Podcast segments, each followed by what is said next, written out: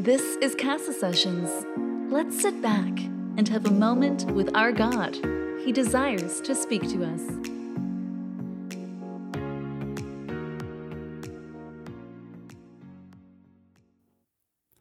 Wow, welcome back, Casa Sessions, to episode two. It is such uh, an amazing feeling to be able to to be able to speak into your life again today. You know, I want to reemphasize that everything is just you know everything I'm doing, and, and this whole thing was was born out of a heart just to be able to serve God in a completely different way than than what we're used to. You know, um, something that I've been asking myself a lot in this time of quarantine and I know a lot of you guys might be asking yourself, man, when is this going to end? You know, first off, how is this even happening? Where did we find ourselves? But I want to speak into your life today about something that's just been something that's not only driven me through this time of quarantine, but really through my whole life. Um, it's been something that shaped me because um, I feel like sometimes many of us walk in our life with Christ and we don't realize the weapons that God gave us. You know, we don't realize what's actually right in our hand. And um, and this time of quarantine, God has been speaking to me in such a different way. Because you know, like I said in episode one, and again, I want to add on. Casa Sessions, I love you guys. It is a privilege to be able to do this. If you're listening to episode two because you were blessed by episode one, I want to re, you know reemphasize that it's God's words, not mine. Let this let this time speak to you and and I'm so happy and I'm so blessed that you're tuning in again. I really know that God wants to speak to us in a different way. So, so let me get to it. So, you know, sp- speaking back on this quarantine and this situation, you know, I, I've found myself asking God, well, Lord, I'm I'm a worship leader, but now I have no platform. Now we're not on a stage. I'm not on every Sunday morning. Lord, what do you want to do in this time? How can I be a worship leader in this time of quarantine, in this time of of isolation in this time of separating ourselves from everybody else from everything around us and really you know connecting with you you know the creator. How do i lead my my casa youth? How do i lead casa de dios? How do i make sure that when i'm on that that when i'm on the live streams that i'm actually leading an authentic worship? And and i felt the lord really been speaking to me. And, and i want to jump in over here and get right into it on psalms 118 verse 1 and, and i want this to shape you. And i really want to speak on this because this is important to me. And it has to be important to you as we walk in this time with our god. It says give thanks to the lord for he is good. His love endures forever. So, Psalms, uh, we, we jump into this verse that all of a sudden it just jumps right into the point saying, listen, we got to give thanks to the Lord. Point number one, not because he does miracles for us, not because we've lived a life and he saved us, not because of, of, of what he's given us, not because of his blessings, for the simple fact that the word of God says, for he is good and his love endures forever. So so Gabe, so so so what does that mean? So that means that that that that I have to worship the Lord never depending on a circumstance. Yes, amen. Listen, me and you as children of God, we don't worship depending on what we see around us. We worship in faith, believing what's ahead of us, knowing that our God listens to our cry and to our call and that we must always give thanks. I always always like to emphasize and say that when we walk in obedience, listen, Casa Youth, Casa Sessions, to anybody who's listening, to cualquier persona que está escuchando, this is something so important that I need you to stick into your heart and hold on to. That when we walk in obedience, when we give thanks to the Lord, the blessings come right behind. So we don't do it for the blessings, but a, chain reaction of us being a thankful, a grateful person with the Lord. We get his blessings. His goodness follows us for the every day of our life. You know, the psalmist David knew how to express himself and say in Psalm 23, Lord, whether I walk through the valley of the shadow of death, I fear no evil. I fear nothing. It doesn't say, I fear a little bit less because you're with me. I, I might be fear because I see with my eyes, but but I know you're with me. No, it says, I fear no evil because you are with me. Your rod, you're the good shepherd, your rod and your staff, they comfort me. It doesn't say your rod and your staff, they keep me away from the wolves and the enemy and the attacks. No, it says your rod and your staff, they bring me comfort. So, as children of God, listen to me, to anybody who's listening. Please receive from the comfort of the Lord. And, and I want to talk on a little thing about worship today. Um, uh, something that God's been doing in my life is is just learning how to worship in a different way, and I know God is is going to bring something really big out of this. Listen to me. If you're listening to me and you're from Casa Youth, if you're from Casa de Dios, something big is on its way because of worship.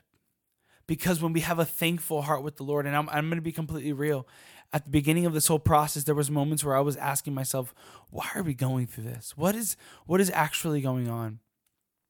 And I felt the Lord just say, just hold on, because we're doing something. I'm doing something. Are you doubting about what I've about what I'm doing?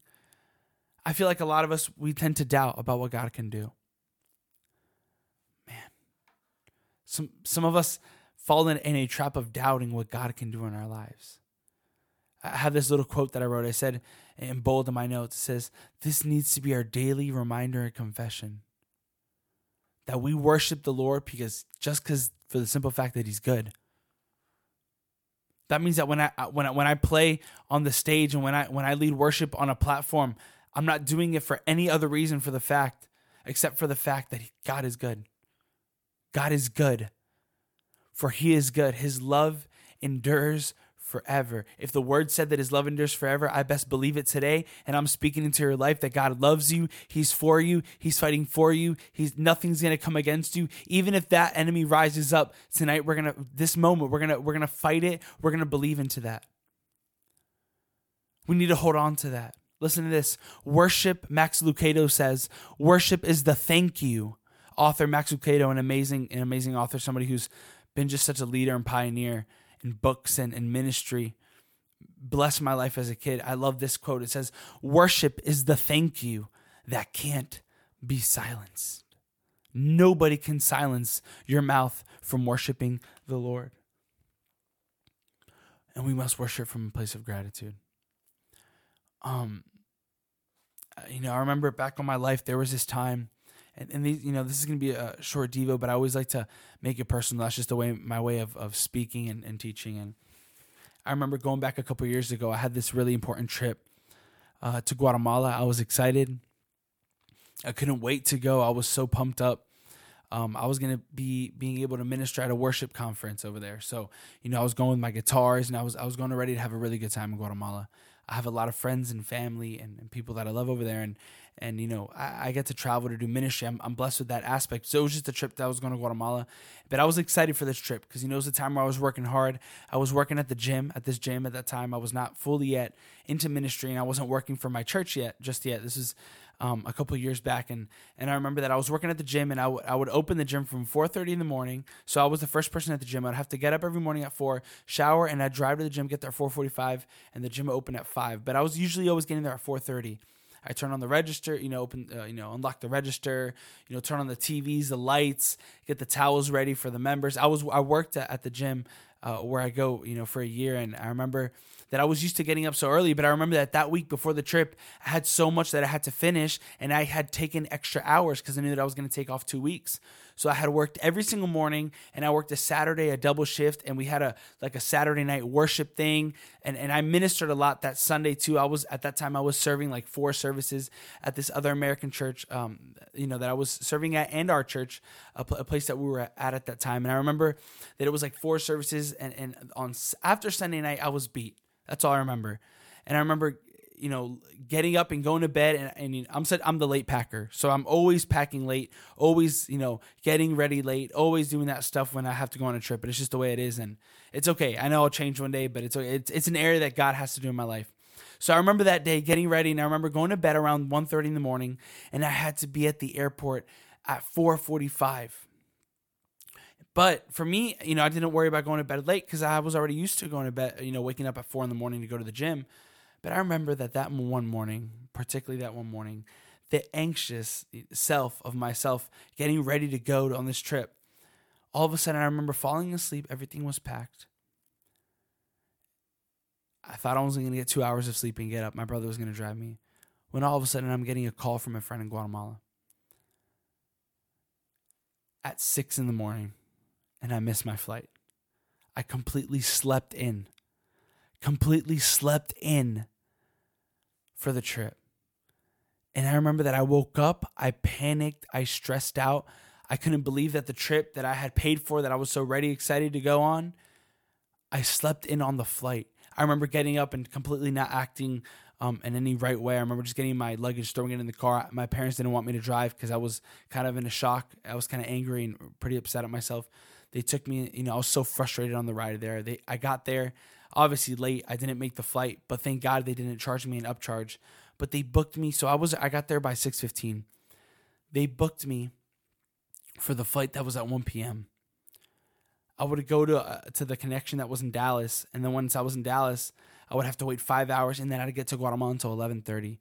So a trip that I was supposed to get there at, at the afternoon at midday at twelve noon ended up I had to get there at eleven thirty. I remember I in the airport I was so upset that day. I was so angry. And, and I just remember that I was like, Lord, what are you doing? And why do you allow these dumb things to happen sometimes? I know it was my fault. But of course, sometimes as children of God, we love to play the blame game and we love to not ever take responsibility for our own actions.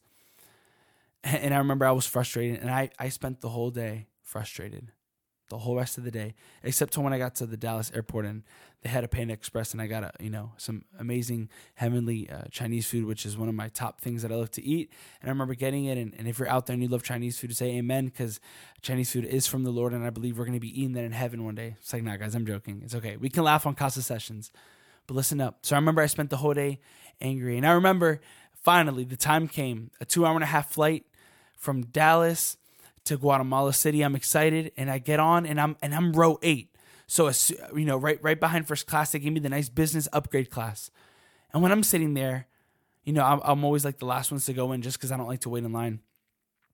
And I'm sitting there, and I see this elderly lady walking back, taking her time. And it, it kind of looked that she looked at her ticket and she looked kind of back and I said, No way, I'm gonna let her walk all the way back and sit in her back row seat. So of course, me with my good heart, I was imagining she was going to be in row 23 or something. So I switched seats with her. She took row eight, seat eight, and I go all the way back to the airplane to find out that she was row 32. And I was at the end. They gave me the middle seat, and I was squished between two other men, and I was really uncomfortable, and I couldn't sleep. And I was again finding myself frustrated, asking myself, why does this happen? I literally was having a good heart. Why did this happen? And I remember I was sitting there on the plane, frustrated, angry, and upset. Maybe like some of you guys are finding yourself right now, and you guys just don't understand what God does. But listen to this. So I sat in that chair, and and you know, usually when you're getting to another country, eh, you know, you gotta always fill out the little, you know, the little passport paper that shows immigration, where you're coming from, and why you're coming from, and what you have with you, and everything. So I remember I was there, and and I remember the person next to me, uh, the the man next to me um, I, I, saw him have trouble filling out his, his paper. So I, I started helping him and we started talking and everything. He says, Hey, you know, where are you from? I said, Hey, I'm from DC. Oh, what a blessing. Where are you from? I'm from Iowa. Awesome. I was like, what a blessing. Uh, and I was like, yeah, you know, I'm a worship leader. I'm, um, he, he told, he asked me what I was going to Guatemala for. And he said, and I was like, oh yeah, I'm going, I'm going to lead worship. My parents are pastors. Oh, wow. What a blessing. He was like, wow, that's amazing. He was like, you know, this past year has been really tough. You know, I got, um, you know, I have cancer. You know, they told me that this past year I've been battling it for around six months. Um, leukemia in the blood, and and my the reason for for this flight is I haven't been able to go to my country for years, and I finally got my residency and my visa approved. I think it was his visa approved to be able and, and like his papers and his residency and stuff like that. And he was finally able to go back home and visit his parents. And he told me that you know he served the Lord. He's a big leader at his church but that you know he was diagnosed with cancer and that the reason he wanted to go back home was to go witness to his parents um, because they didn't know the Lord. And and and you know he felt that his time was coming so he wanted to do that before the Lord took him. And I was practically in tears kind of in a way really feeling his, his story and, and his life. When all of a sudden I was like yeah you know ministry's amazing. And, and we just started talking he started asking me about my church he started asking me about my dad as a pastor and I was like, he was like, wait, what's your dad's name? I was like, uh, oh yeah, we, you know, we have the church Iglesia de Casa de Dios, and in Maryland, we're in, we're in Clarksburg. And he was like, wait, what's your dad's name? I was like, Ricardo Cardenas, Ricardo Cardenas, and he was like, Casa de Dios, and I was like, yeah, and he was like, do you guys have a podcast that you guys post the preachings on? And at that time, we had already stopped posting podcasts, but all our podcast um, episodes of the preachings from our Sundays from when we used to rent the school back in Captain James Daly in the Germantown area here in Maryland for all my Casa de Dios and Casa Sessions people listening, Casa Youth. For anybody else, it's just the school that the church used to rent when we when we opened the church. We were there for six years, mobile church. So I love it. Um, and we used to record these episodes, well, the preachings on Sunday, and we used to upload them to the podcast um, channel. And I was like, yeah, we have a podcast. He was like, listen. He was like, can I see a picture of your dad? And I was like, yes. And, and when I showed him the picture of my dad, he started crying. He said, oh my gosh, I cannot even believe I found your preachings on podcasts. And when I've been going through treatment with leukemia, those preachings were the preachings that I've been listening to and I didn't know how to contact him. I didn't know how to contact the church, but I've been wanting to find him, your dad, to say thank you because his messages have been the ones getting me through. And yes, I listen to my pastor's preachings, but we don't have recorded preaching. So when I was in the leukemia and eh, when I was doing when I when I had my leukemia, when I was doing the well, when I still have my treatment of leukemia, sorry guys, um, and when I was doing the um the chemotherapy, I'd put in my headphones and listen to your dad's preachings, and you guys would post on every Monday and and I, if I can be honest with you guys, wait, and I want to go back to this was the past six months is where they had told him that the cancer was getting very serious, not that um not that the leukemia started. It was that his cancer was getting very serious. So so that's why I had said six months. But then it goes to show right there, right? He, he we started talking and, and everything. He was crying, and I was I really got emotional, and I understood and he said, I just, can you please tell your dad thank you? I got his contact info. I told him to go to the church where I was leading worship on Sunday.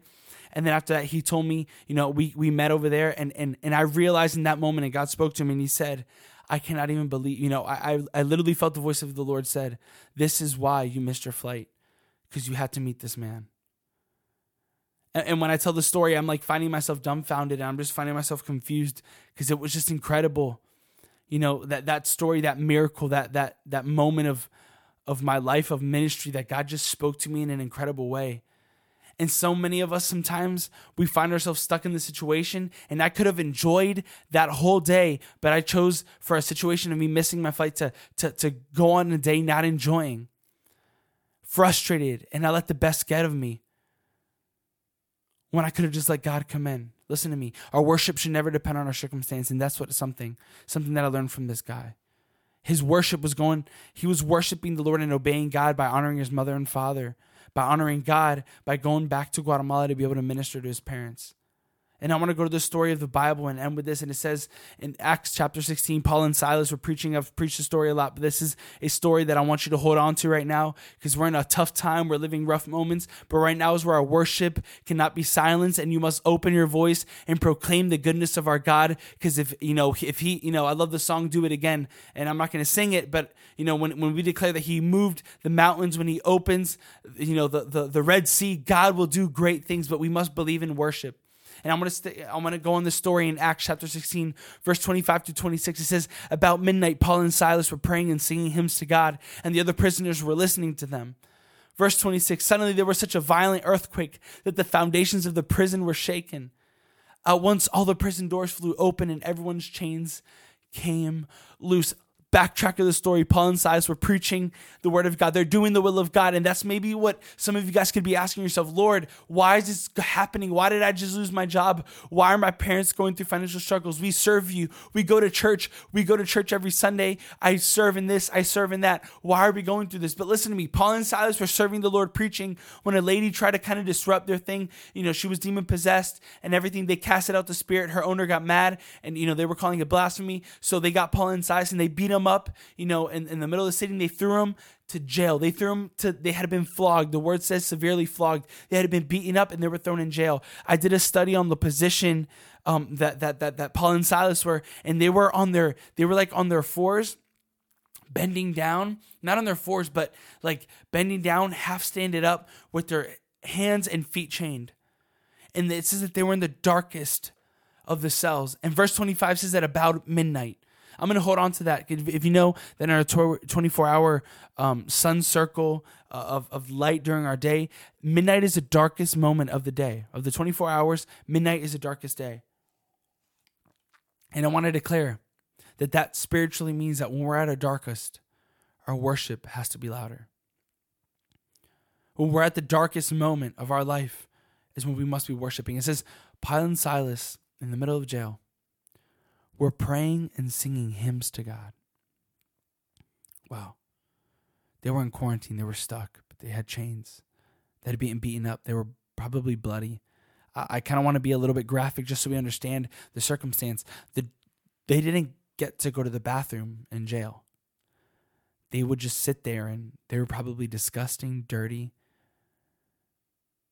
And at about midnight, the darkest point of the day, Paul and Silas were there praying and singing hymns to God. In the darkest moments of our lives, what are we doing? In the darkest moment of your life, what what do we find ourselves doing? The Word of God left us these incredible examples so we could follow them and hold on to them. But what are we doing? Verse 26. Listen, listen to what worship does in the middle of darkness. Verse 26. Suddenly, there was such a violent earthquake that the foundations of the prison were shaken. At once, all the prison doors flew open and everyone's chains came loose. So, point number one write it down on your notes if you're taking notes. Our worship should never depend on a circumstance. Point number two worship breaks chains. Listen to this. This is what worship does because it's a weapon. And I want to I want to emphasize that worship isn't music, worship isn't necessarily singing songs, worship is obedience to God. But right now that we're finding ourselves in a tough time, if you can find yourself worshiping and opening your mouth and speaking life, you're breaking chains in the spiritual world. So please let's let's not let's not let this circumstance around us quiet down our worship because remember, worship is the thank you, it's gratitude that no one can silence. Look what love and worship does. Wow.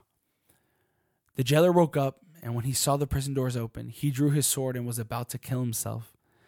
Let me let me break that down. The jailer, if he realized that all the jailer, you know, everybody who was in jail escaped, the jailer who was in charge of all of them wanted to kill himself because he knew that was his job. They were probably going to kill him because he let these criminals get away. Look at this. The jailer woke up, and when he saw the prison doors open, he drew his sword and was about to kill himself because he thought the prisoners had escaped.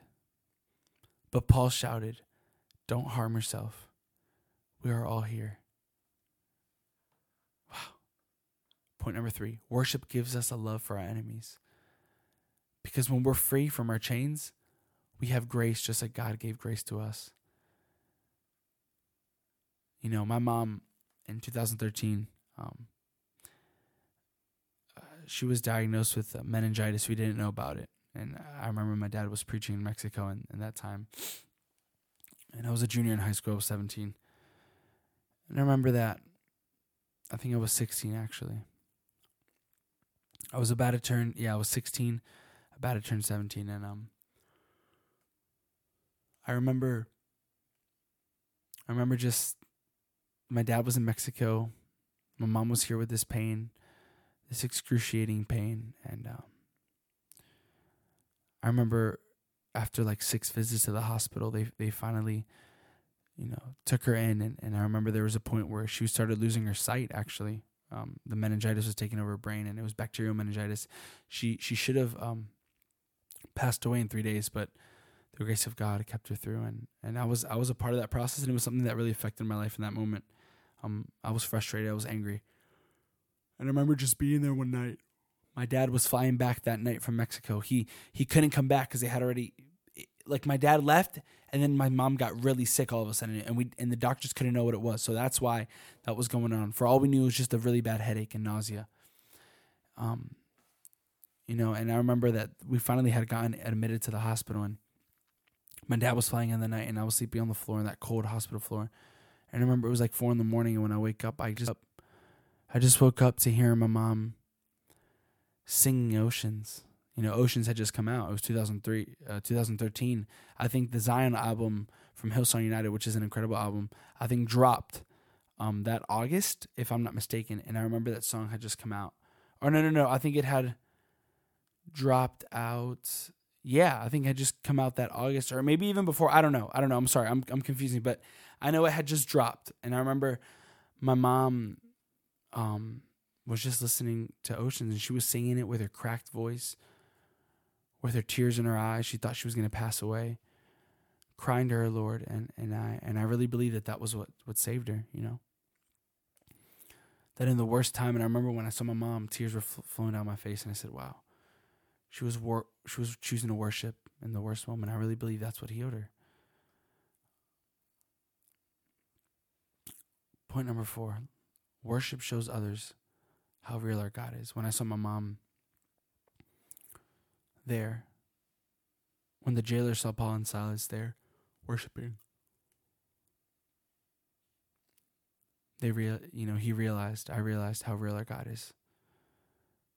Because if if we have faith to worship when things are rough, when everybody else is looking around us to see how we're going to act in this quarantine, and we're worshiping instead of complaining, we realize that God is so good. Casa Youth, oh, Casa Youth, Casa de Dios, Casa Sessions, I love you guys. I'm so grateful for you. I really hope you guys enjoyed episode two. I know I extended myself a little bit over 20 minutes. Please forgive me. But the Spirit of the Lord just starts talking. And, and, and today I was really fired up about this. Let's keep on walking and let nothing affect our worship.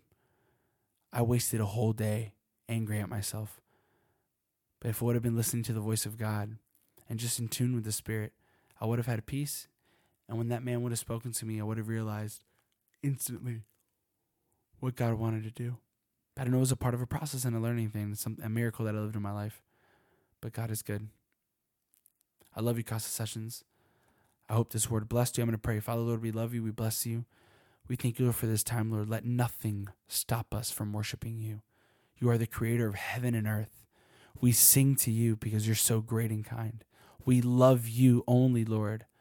And we declare that you're mighty. We declare, Lord, that we're going to keep on being thankful and grateful with you for what you're doing in this time of quarantine in our families, in our churches, in our lives. Lord, something big is on its way, and we're holding on to that. We love you. We praise you in your precious name. Amen and amen. Thanks for tuning into this episode of Casa Sessions. Let's grow as one with Him. The change starts with us.